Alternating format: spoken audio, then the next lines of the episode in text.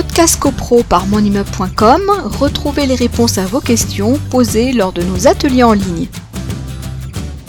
Peut-il y avoir des conséquences juridiques dans la mesure où le vote suite à une passerelle euh, n'a pas été voté hors saisie du juge? Alors, si je comprends la question posée par M. Tessier, c'est qu'une résolution, par exemple, aurait été euh, déportée à la majorité absolue de l'article 25, aurait donc recueilli au moins un tiers euh, des votes, et normalement, et même obligatoirement, la passerelle doit jouer.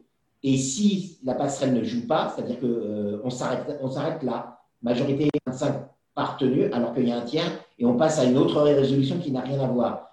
Eh bien, la résolution forcément ne sera pas adoptée. Maintenant, on peut se poser la question de la responsabilité du syndic qui, méconnaissant euh, la passerelle, qui nous dit qu'effectivement un second vote doit avoir lieu immédiatement, eh bien, euh, le syndic se serait rendu responsable à ce moment-là euh, du non-vote euh, de la résolution. Mais comme on l'a indiqué tout à, l'heure, le copropriétaire peut émettre des euh, réserves sur la régularité des votes. C'est-à-dire que le copropriétaire interviendrait et dirait, mais attendez, la résolution a obtenu au moins un tiers.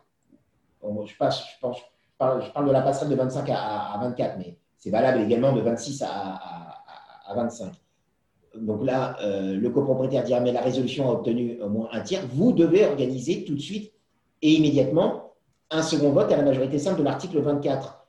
Et si le syndic, je ne sais pas, mais je ne sais pas pourquoi il le ferait, mais admettons, euh, s'y refuserait, eh bien, euh, le copropriétaire doit demander à ce que soit mentionné sa réserve dans le procès verbal de l'Assemblée générale. Voilà.